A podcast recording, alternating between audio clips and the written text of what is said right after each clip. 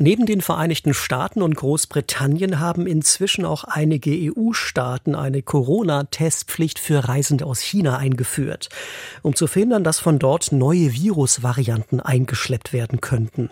Wie groß diese Gefahr wirklich ist und ob obligatorische Corona-Tests sie lindern könnten, Darüber sprechen wir gleich mit einem Fachmann.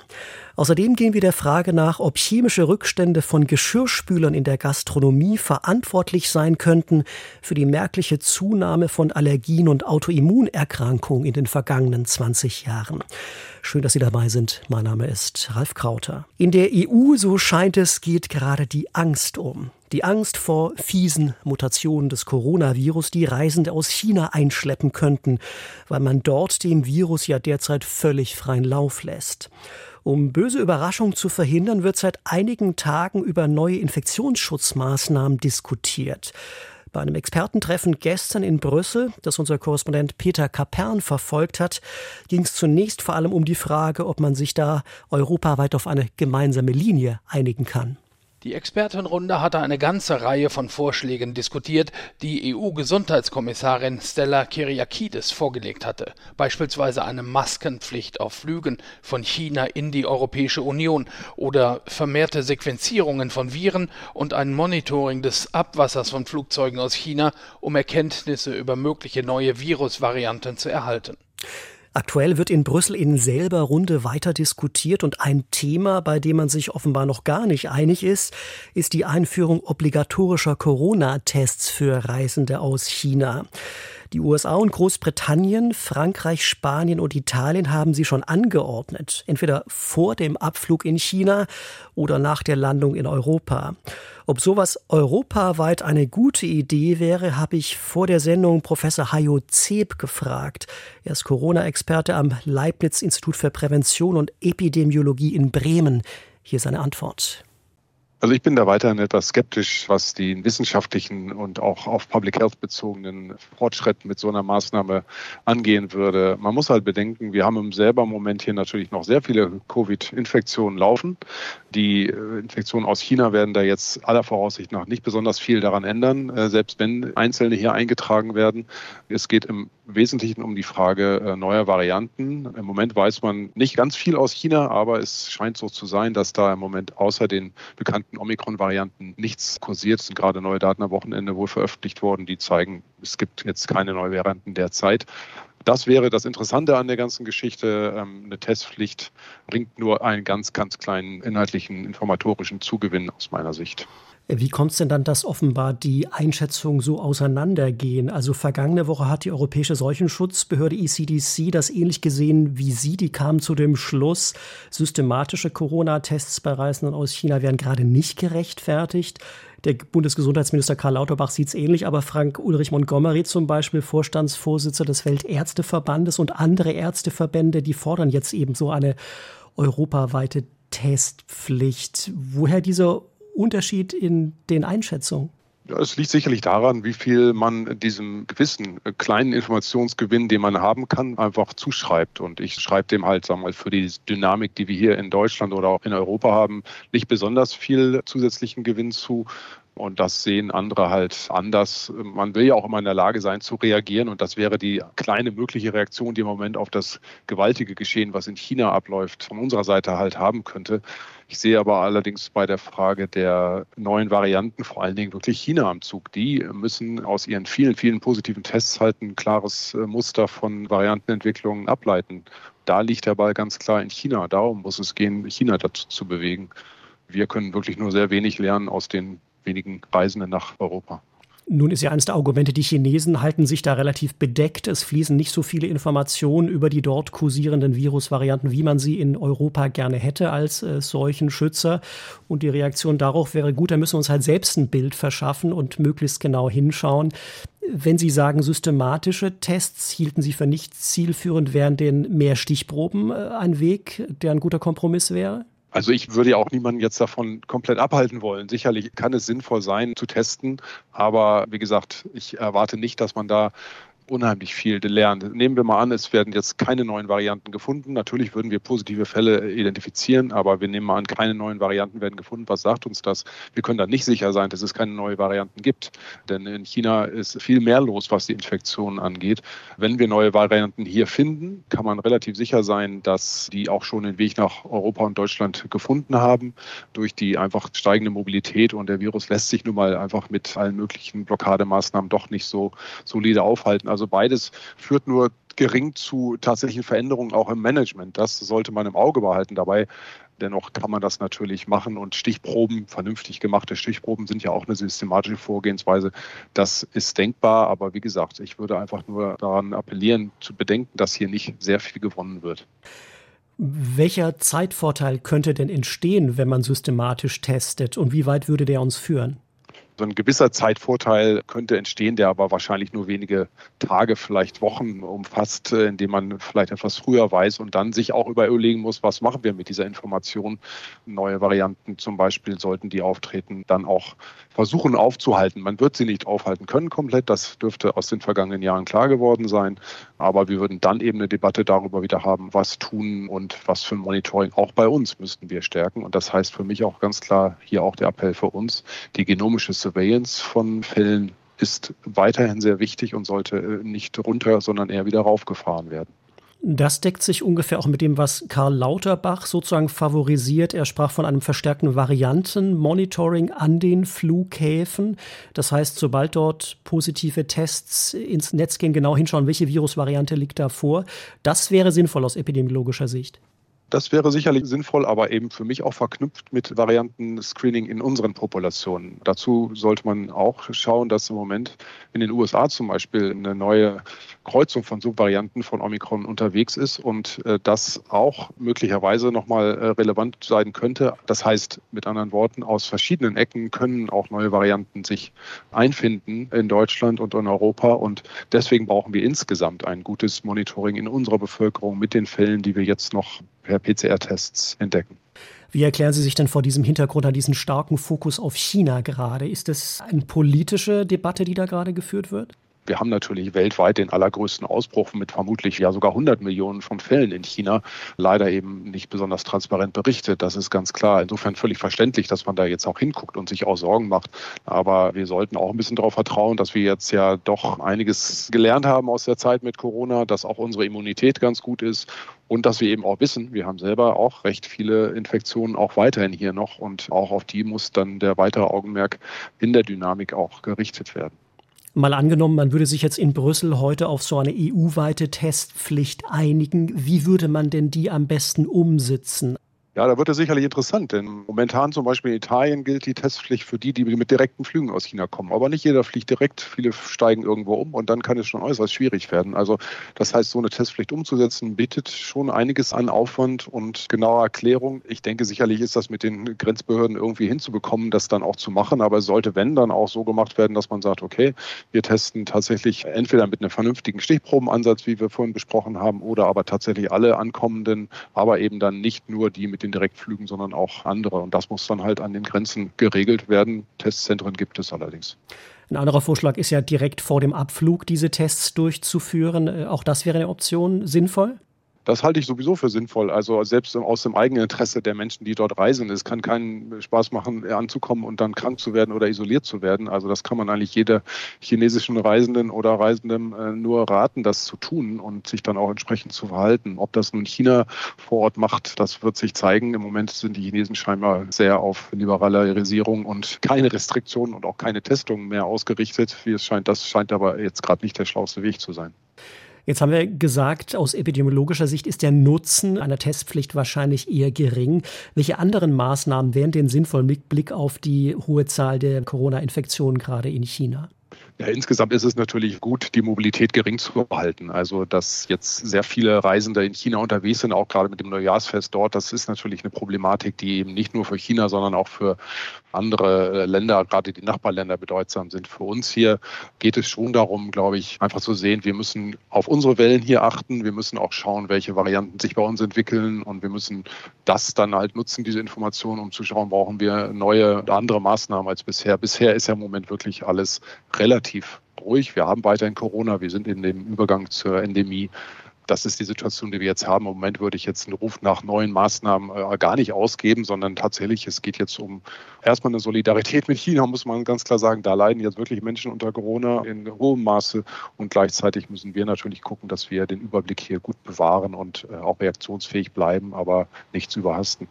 Bei uns ist ja auch die Diskussion aufgekommen, ob wir vielleicht jetzt früher schon von der Bremse treten sollten. Also das Infektionsschutzgesetz äh, läuft ja bis 7.4. noch. Es gab jetzt im Zuge des Übergangs von der Pandemie zur Endemie dann Überlegungen, das zu verkürzen, speziell auch die Maskenpflicht zum Beispiel in Krankenhäusern oder in Fernzügen. Wäre das sinnvoll, da jetzt früher Maßnahmen zu lockern als gesetzlich geplant? Ja, also aus meiner Sicht ist das nicht sinnvoll, denn wir haben einfach weiterhin erhebliche Belastungen im Gesundheitswesen. Wir haben auch viele Todesfälle weiterhin durch Corona. Also da jetzt frühzeitig einfach zu akzeptieren, dass wir mit all diesem leben und vor allen Dingen auch bei der jetzt durchaus etwas unsicheren Lage, wie es genau weitergeht, halte ich jetzt es nicht für besonders zielführend, viel früher damit aufzuhören. Wann der genaue Zeitpunkt ist, der ist natürlich politisch bestimmt irgendwie durch Gesetzeslaufzeiten, aber die Wintermonate, glaube ich, ist es gut, erstmal so auch weiterzumachen sagt Hajo Zeb vom Leibniz-Institut für Prävention und Epidemiologie in Bremen. Und über die Ergebnisse der aktuellen Verhandlungen in Brüssel heute halten wir Sie hier im Programm weiter auf dem Laufenden. In Kantinen und Gasthäusern wird täglich haufenweise Geschirr schmutzig, das professionelle Spülmaschinen dann im Rekordtempo reinigen. 60 Sekunden heißes Wasser und Spülmittel, 60 Sekunden Klarspüle und Trocknen und fertig ist das Geschirr. Eine Studie aus der Schweiz zeigt jetzt allerdings, dass bei der Turboreinigung womöglich Rückstände an Tellern und Gläsern bleiben, die Allergien und Autoimmunerkrankungen Vorschub leisten könnten. Veronika Fritz berichtet. Unser Darm steckt in einem ständigen Dilemma. Einerseits muss er überlebenswichtige Inhalte aus der Nahrung aufnehmen. Wasser, Nährstoffe und Elektrolyte. Andererseits sind in unserer Nahrung auch Stoffe enthalten, die nicht in den Körper gelangen dürfen. Zum Beispiel schädliche Bakterien. Aufnahme und Abwehr.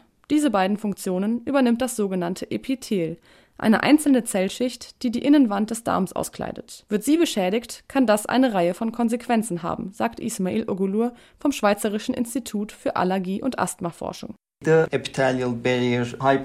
Einer kürzlich aufgestellten Hypothese zufolge steht die Zunahme von Allergien, Autoimmun- und Stoffwechselkrankheiten in den letzten Jahrzehnten damit in Verbindung, dass wir mehr und mehr Stoffen ausgesetzt sind, die unter anderem die wichtige Epithelbarriere im Darm zerstören. Das Team in der Schweiz untersucht diese potenziell gefährlichen Stoffe, die Menschen im Alltag begegnen und die Schutzfunktion des Epithels beeinträchtigen könnten. Dabei fiel ihnen eine spannende Koinzidenz ins Auge. In den 2000er Jahren gab es einen signifikanten Anstieg von Allergien und Autoimmunkrankheiten, sagt Ogulur. Zeitgleich kamen in Restaurants und Kantinen immer öfter professionelle Spülmaschinen zum Einsatz. So kamen die Forschenden auf die Idee, die Inhaltsstoffe von Spülmitteln und Klarspülern genauer zu untersuchen Dafür machten sie Experimente mit den chemischen Rückständen aufgespültem Geschirr. Nach dem professionellen Waschgang haben wir eine Nährstofflösung für Zellen in die Gläser und Teller gegeben, sie darin geschwenkt, fünf Minuten gewartet und sie dann verwendet. Wir haben gezeigt, dass diese Nährlösung selbst in zehnfacher Verdünnung giftig für die Zellen ist. Das Team verdünnte die Flüssigkeit mit den Rückständen des getrockneten Geschirrs verschieden stark und gab das Medium dann auf Zellschichten, die das Darmepithel repräsentieren. Bei der höchsten Konzentration waren nach 24 Stunden fast alle Zellen gestorben. Bei niedrigeren Konzentrationen bis zu einer zehnfachen Verdünnung überlebten zwar die meisten Zellen einen Tag, allerdings beobachteten die Forschenden Entzündungsreaktionen und eine erhöhte Durchlässigkeit des Epithels. Detaillierte Versuche mit verschiedenen Zellstrukturen verrieten die Ursache Alkoholetoxylate, eine Gruppe von Inhaltsstoffen in Klarspülern. Es wird als nicht-ionisches Tensid genutzt und führt auch dazu, dass die Tassen und Gläser nach dem Waschgang glänzen. Die Ergebnisse der Studie wurden kürzlich in der Fachzeitschrift Journal of Allergy and Clinical Immunology veröffentlicht. Für seine Experimente nutzte das Team sowohl flache als auch dreidimensionale Zellstrukturen unter anderem sogenannte Organoide, eine Ansammlung von Zellen, die aus menschlichen Stammzellen heranwachsen. Mithilfe solcher Organoide lässt sich die Interaktion zwischen den Epithelzellen im menschlichen Darm simulieren. Um zu prüfen, ob die Schäden in der Zellkultur tatsächlich auch im Darm von lebenden Organismen auftreten, plant das Team nun Versuche mit Mäusen. Neben den besorgniserregenden Ergebnissen zu möglichen gesundheitlichen Nebenwirkungen von Klarspülern enthält die kürzlich veröffentlichte Studie aber auch eine Entwarnung. Also, Wir haben die Experimente auch mit Geschirr aus normalen Haushaltsspülmaschinen durchgeführt und keinerlei toxische Effekte gesehen. Das liegt daran, dass es dort am Ende zwei zusätzliche Spülgänge gibt, um Rückstände zu entfernen. Professionelle Spülmaschinen dagegen reinigen Geschirr in nur zwei Minuten und nach dem Klarspüler gibt es keinen Extraspülgang mehr, um ihn abzuwaschen. Deshalb findet man seine Überreste auf den Tellern und Gläsern. Sollte sich bestätigen, dass die Rückstände das Darmepithel schädigen, könnten zwei Maßnahmen Abhilfe schaffen. Entweder der Einbau eines zusätzlichen Spülgangs in neue gewerbliche Spülmaschinen oder der Verzicht auf Alkoholetoxylate in Klarspülern. Veronika Fritz über Klarspülerrückstände aus Gastrospülmaschinen, deren mögliche gesundheitliche Nebenwirkungen jetzt ins Visier geraten sind. Das Klima auf der Erde wird in vielen Regionen von einer riesigen natürlichen Umweltpumpe im Atlantik geprägt. Ein Teil dieses mächtigen Klimamotors ist der Golfstrom, dessen warmes Wasser dem Norden Europas relativ milde Winter beschert. Auch während Eiszeiten spielte die Atlantische Meridionale Umweltzirkulation, kurz AMOC, eine wichtige Rolle. Denn den Daten natürlicher Klimaarchive zufolge sprang sie zwischendurch immer wieder mal an und sorgte kurzzeitig für wärmere Phasen. Neueste Erkenntnisse der Klimamodellierer liefern nun erstmals eine Erklärung dafür. Details von Jan Tolzmann. Auch in Eiszeiten war es nicht immer bitterkalt, denn die geochemischen Analysen von Eisbohrkernen aus Grönland und Tropfsteinen auf der Nordhalbkugel belegen, es gab zwischendurch auch immer mildere Klimaphasen, die mehrere tausend Jahre anhielten. Im Fachjargon sprechen die Wissenschaftler von Interstadialen, erklärt der Paläoklimatologe Christoph Spöttel von der Universität Innsbruck dass es in diesen Zeiten in Grönland im Zuge dieser Interstadiale um 8 bis 16 Grad wärmer geworden ist. Manche Forscher gehen davon aus, dass diese Erwärmung innerhalb von wenigen Jahren stattgefunden haben, sicher innerhalb von wenigen Jahrzehnten. Rund 25 dieser Wärmephasen soll es während der letzten Eiszeit gegeben haben. Verantwortlich dafür sind großräumige Veränderungen einer riesigen Umweltpumpe im Atlantik, der AMOC. Angetrieben wird dieses gigantische Förderband durch dichte Unterschiede im Meerwasser. Salzhaltiges Polarwasser sinkt ab, während warmes tropisches Oberflächenwasser nachrückt.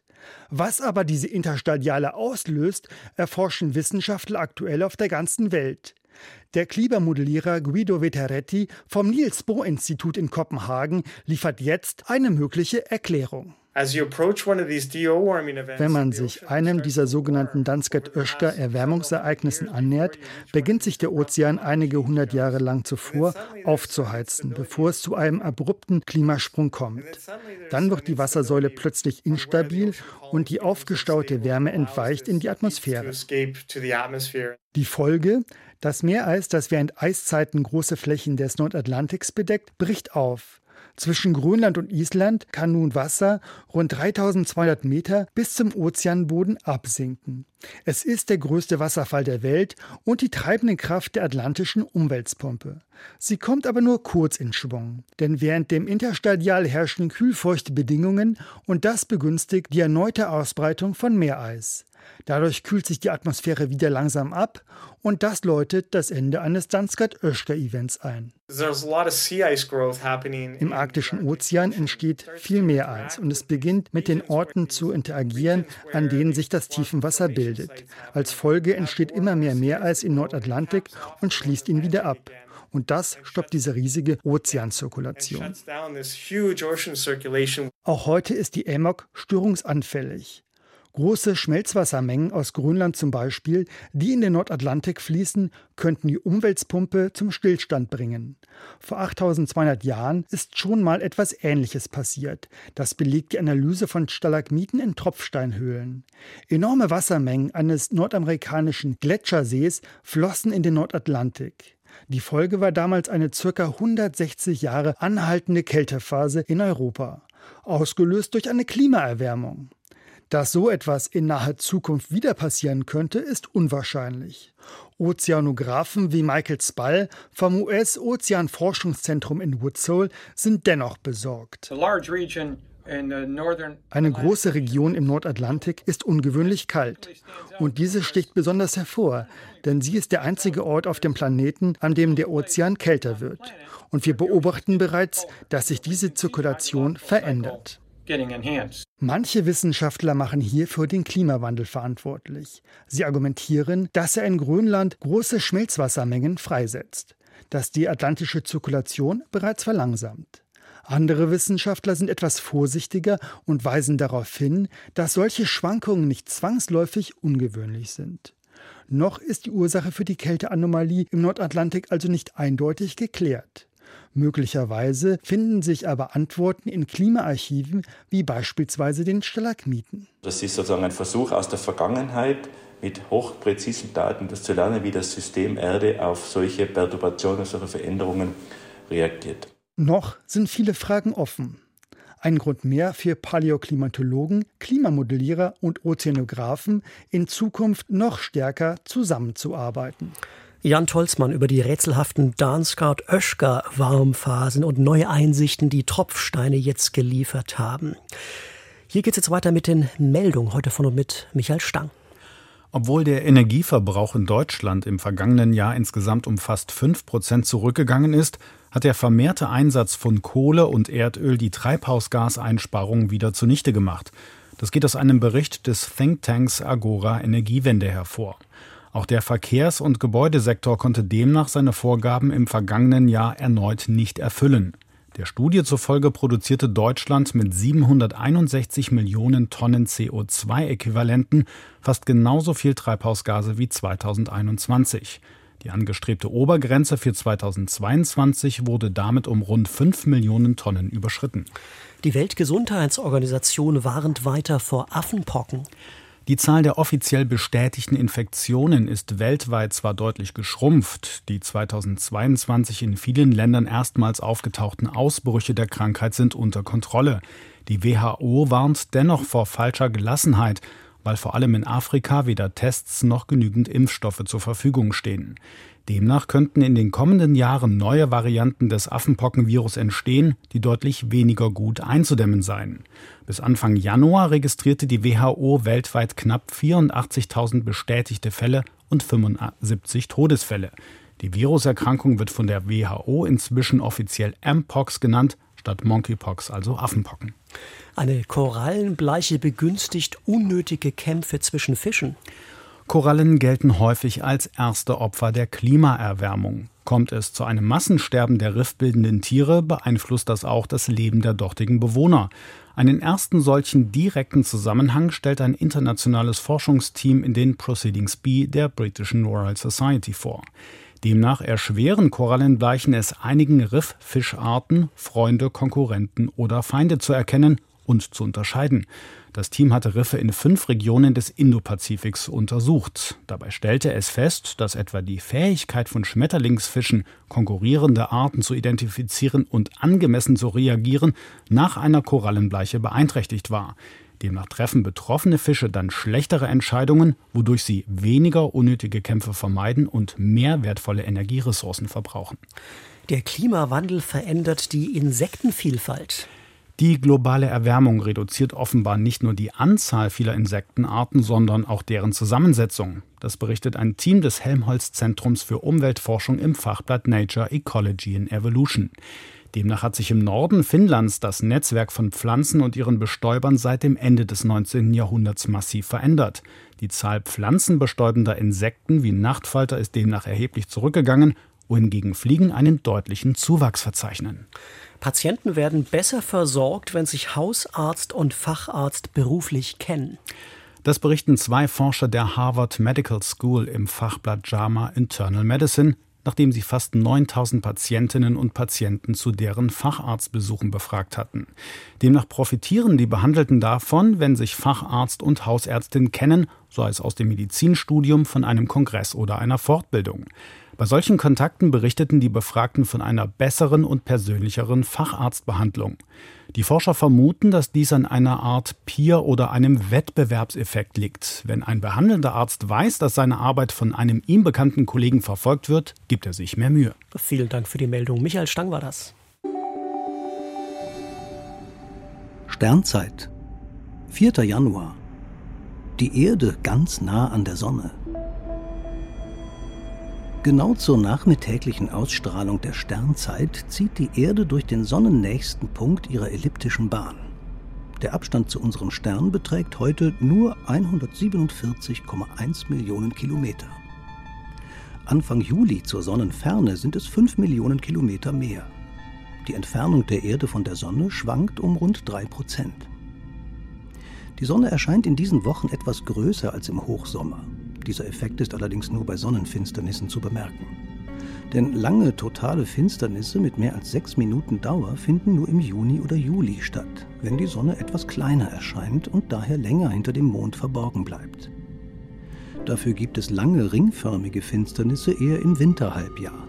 Bei einer solchen Finsternis ist der Mond zu klein, um die große Sonne komplett abzudecken. Für das Klima spielt die schwankende Entfernung der Sonne keine Rolle. Die Jahreszeiten sind allein die Folge der Schrägstellung der Erdachse. Wir haben jetzt Winter, obwohl wir der Sonne am nächsten sind. In diesen Wochen spürt die Erde die Anziehungskraft der Sonne stärker, als wenn sie im ferneren Teil ihrer Bahn ist. Um das auszugleichen, läuft sie nach den Keplerschen Gesetzen der Planetenbewegung etwas schneller über ihre Bahn als im Juni oder Juli. Für uns ist daher das Sommerhalbjahr aus Frühling und Sommer gut eine Woche länger als das Winterhalbjahr aus Herbst und Winter. Die Erde beeilt sich gerade, damit es schnell wieder heller und wärmer wird. Das war's für heute von Forschung aktuell. Nach den Nachrichten folgt hier die Sendung Wirtschaft und Gesellschaft. Da blicken die Kollegen nach Portugal, wo es mit der Wirtschaft gerade nicht so gut läuft und die Armut zurückkehrt. Ich danke fürs Zuhören. Machen Sie es gut. Am Mikrofon war Ralf Krauter.